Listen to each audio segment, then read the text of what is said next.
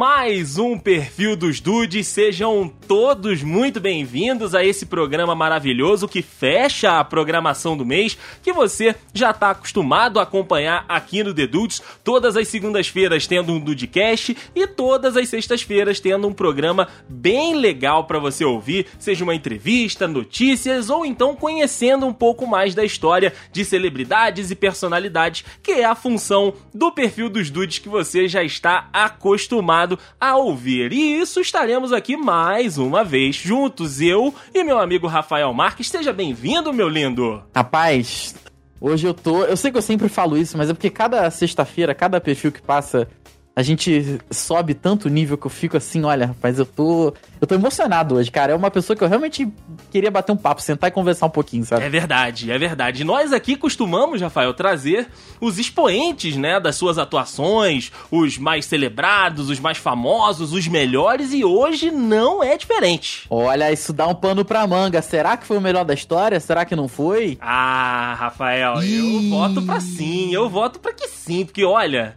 se você for pegar os números, se a gente for falar de número, fica complicado competir. É? É. Aí sim.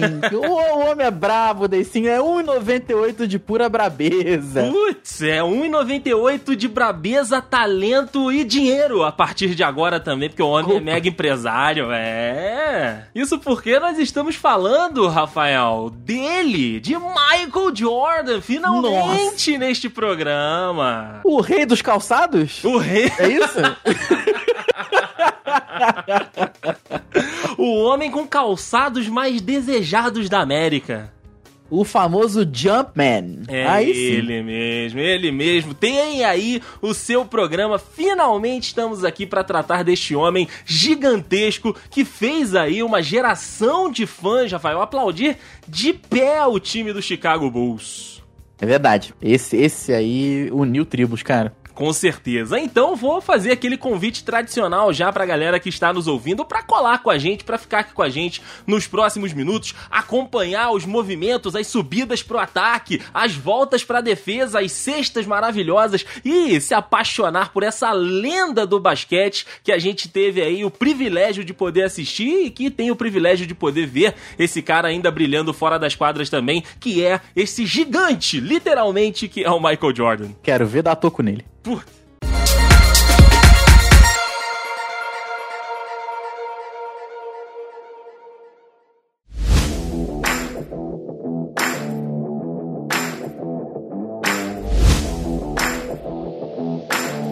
O nosso gloriosíssimo Michael Jeffrey Jordan, Rafael Marques, nasceu lá no Brooklyn, no estado de Nova York, no dia 17 de fevereiro de 1963.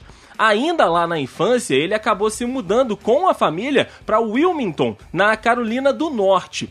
O Michael Jordan cursou o colegial na Ainsley A. Laney, onde teve a sua primeira experiência no esporte. Depois de dois anos defendendo o colégio, ele foi selecionado para o McDonald's All-American Team. Então, você, como a gente fala aqui, já começou cedo a chamar a atenção. Não, e é uma coisa atrás da outra, porque logo em seguida ele foi recrutado por vários programas uni universitários de basquete. Tanto que ali em 1981 ele ganhou uma bolsa de estudos para cursar a Universidade da Carolina do Norte, onde ele estudou meus queridos dudes e Deicinho, geografia, Aí quem diria? Sim, o homem é da geografia, assim como nós, Rafael. É muito mais. Será que eles jogam GeoGuessr hoje? Imagina. Seria legal. Imagina a cena. Mas é bacana a gente abrir um parênteses e ver como os Estados Unidos ele influencia o esporte através do estudo, né? É verdade, é verdade. Você vai ter sua bolsa, mas tem que, tá, tem que estudar. Tem que completar então, assim, com é... um a mais, não só o esporte. No ano seguinte, ele marcou a sexta que deu título ao time dele na decisão do Final Four de 1982. Poucos anos depois, em 1984, ele foi escolhido, aí vem, pelo Chicago Bulls. E entrou aí sim pra lendária NBA. Olha, e aí começa a história, né? Começa. Daí pra frente o, o resto é história. A primeira temporada do Jordan pelo Chicago Bulls foi em 84 e 85 e onde eles acabaram ali ficando em sétimo lugar e ele foi escolhido o calouro do ano, ou seja, cedo, hein? Cedo, cedo. Mas, Rafa, provando que às vezes a história demora, né, a engrenar, mesmo que tenha um talento muito grande, não foi logo de bate-pronto que ele começou a empilhar as taças, não. Teve que, teve que trabalhar, teve que desenvolver um trabalho. Na segunda temporada dele na NBA, em 85-86, ele participou apenas de 18 jogos, pois havia fraturado um osso do pé Nossa. esquerdo recuperado a tempo né, dessa lesão, ele participou dos playoffs quando estabeleceu o recorde de 63 pontos no jogo 2. Mas mesmo assim, os Celtics acabaram campeões. Na segunda temporada dele, que foi em 85-86, o Jordan participou apenas de 18 jogos porque ele havia fraturado um osso do pé esquerdo. Ele conseguiu né, recuperar a tempo, conseguiu participar dos playoffs quando estabeleceu o recorde de 63 pontos no jogo 2, mas mesmo assim os Celtics foram campeões da NBA. Na temporada seguinte, né, a 86-87, o Jordan marcou 3 mil pontos Aham. e se tornou o primeiro jogador da NBA a ter 200 roubos de bola e 100 tocos em uma Nossa temporada. Mas ainda não deu, os Celtics voltaram a ganhar a liga. Quantos jogos tem uma temporada da NBA, você sabe? Não De faço cabeça, ideia, assim? Rafa. São ver. 72 jogos. 72, jogos. jogos. Ele fez 3 mil pontos. Deixa eu fazer essa de cabeça, eu não vou fazer. Deixa eu fazer essa conta na calculadora. Por favor. Dividido por 72 jogos. Ele fez 40. Caraca. A média de 41 pontos por jogo. Nossa. Caraca, cara, é assim, o basquete de alto nível, o, o placar é sempre lá 80, 90, 100, às vezes 120, é bem elástico, né? Uhum. E o cara fazia 40 e poucos pontos por partida, cara. Que isso? Fraco, é, é, fraco. É muita coisa, é muita coisa. Na temporada 87-88, o Jordan recebeu o prêmio de MVP, que é o Most Valuable Player, o, o Bam Bam Bam. Essa que é a cara. verdade, o Bam Bam Bam. E ele também foi nomeado o jogador defensivo do ano. Essa temporada, no entanto, acabou sendo do Detroit Pistons. E na quarta temporada dele, 88-89, mais uma vez o Jordan liderou a liga em pontos e os Bulls avançaram para as finais da Conferência Leste, mas a final foi dos Pistons. Então, assim, ele, ele foi passando aí por bicampeonatos dos adversários, né? Uhum. Vamos. A gente chega lá. Na sexta temporada dele pela NBA, em 89 e 90, dessa vez eles perderam. Não, de novo. Perderam de novo pro Detroit. Três vezes! É, o Trivice. Caraca, peraí, peraí, peraí, que eu não tinha me dado conta disso, peraí. Eu disse. Não tava fácil, Rafael. Não tava não, fácil. Não tava fácil, não tava fácil. Na sexta temporada dele na NBA, em 89 e 90, eles perderam mais uma vez pro Detroit Pistons, ou seja, eles vi- o, o Jordan viu duas vezes o Celtics e três vezes o Detroit Pistons. Complicado, hein? Complicado. Aí, aí, Rafael, em 90, 91, o homem disse: chega, Acabou. chega. Porra, já são cinco vices na, na conta, tá? Chegou a hora de eu mostrar pro mundo. E aí começou a, a história, né? Aí começou a virada da parada, porque, né, nessa temporada 90-91, o Chicago Bulls venceu o Detroit Pistons na final do leste e depois bateu o Lakers em cinco jogos pela, pela temporada da NBA. E aí, pela segunda vez, ele ganhou o seu segundo prêmio de MVP. Também já começando ali a empilhar essa, essa eleição lá na, na NBA. E aí, Tava Rafa, vazia lá o- a, a sala de troféu dele já? Tava vazia, 25 né? anos, tava vazia ou não, né? Tava não, né? o bicampeonato veio na temporada seguinte. Nossa. É, 9-1, 9-2 veio o bicampeonato diante do Portland e mais uma vez ele levou o MVP. Três na sequência. Nossa. E aí, pra você falar, beleza, levou três MVPs e o bicampeonato, tá bom, né? Acabou, chega, vai, agora ele vai, vai jogar, vai voltar à rotina dele de vice. Não, não, não, não, não. Meteu Pera a que tem mais. tripleta. Meteu a Nossa. tripleta. 9-2, 9-3, Chicago Bulls na cabeça. Vamos lá, vamos lá. Demorou? Demorou. Mas quando veio, veio com força também. É verdade, quando pô. Demorou pra engrenar. Quando bateu, foi embora direto. No dia 6 de outubro de 93, aí o spot ficou um pouco mais triste, porque o Jordan anunciou a aposentadoria. Bom, viria anunciar pela primeira vez, né? Porque Exato. Ele ainda ia. Enfim. No auge da carreira, ele parou no auge, daí sim, dudes que nos ouvem no auge. Após, naturalmente, ser um dos líderes do Dream Team nas Olimpíadas de 92. Aquele time do, do- dos Estados Unidos, do basquete, era, era insano, né, A cara? coisa, a parada tipo- era outro nível mesmo. Era como se você pudesse montar uma seleção do mundo, porém nacional. Todos americanos. Exato. Assustador, assustador. Em seguida, ele assinou. Aí vem um rolê aleatório do Michael Jordan que ele assinou um contrato com um time de beisebol, o Chicago White Sox, né? Pra perseguir aí, assim, o motivo é muito nobre, porque o pai dele queria muito que ele jogasse beisebol. Então, cara, um motivo nobre, porém, não deixa de ser um rolê um pouco aleatório, vai. Sim. Não deixa de ser. No dia 18 de março de 95, no entanto, ele retorna ao basquete, retorna ao Chicago Bulls e ajuda a equipe lá de Chicago a ganhar mais três títulos da NBA seguidos nas temporadas de 95-96, 96-97 e 97-98. Em janeiro de 99, no ano seguinte, alegando cansaço físico e mental, porque o homem trabalhou, o homem ganhou, o homem correu, o Jordan decidiu se aposentar mais uma vez. Ah, porra, tava na hora, né? Pô, cara, a carteira de trabalho dele devia estar como? Daí você fala pra mim. Cara... Teve que botar folha, né? Teve que botar folha. Pô. E aí, Rafa, como a gente falou, né? Anuncia a parada. Mas a gente sabe que o cara que, que sabe que ainda pode gastar um pouquinho, ele fica com aquele bichinho coçando no ouvidinho, sabe? Vai. Ah, fica. Vai, vai que dá, vai que dá. E aí, em 25 de setembro de 2001, o Jordan anunciou de novo o retorno à NBA. Caraca, nossa, mas dessa vez, carteira de trabalho, né? É, mas dessa vez não pelo Chicago Bulls, mas sim pelo Washington Wizards, indicando a sua intenção de doar o salário dele como jogador para um esforço de ajuda às vítimas do ataque de 11 de setembro de 2001. Aí também fazendo valer uma, uma outra faceta dele, né, cara? Pô, 14 dias depois do ataque, cara, ele já tava voltando a trabalhar e assim, ó, gente, vou doar meu salário, vou fazer que eu mais amo e doar meu salário para quem. Cara, que homem, que pessoa. Que homem. E apesar das lesões, né, Rafa, que a gente vai entendendo que como é um esporte de tão alto nível a NBA, né, cara, como é uma liga que exige muito do, do atleta, o Jordan acabou liderando a equipe na pontuação. Foram 22,9 pontos, 5,2 assistências e 1,40 roubo de bolas na temporada.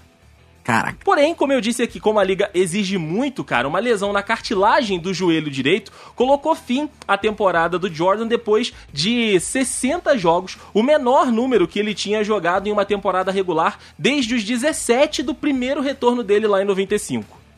Nossa, cara, a gente viu aqui que a NBA em média 70, né? 70 e poucas partidas, ele uhum. jogou 60.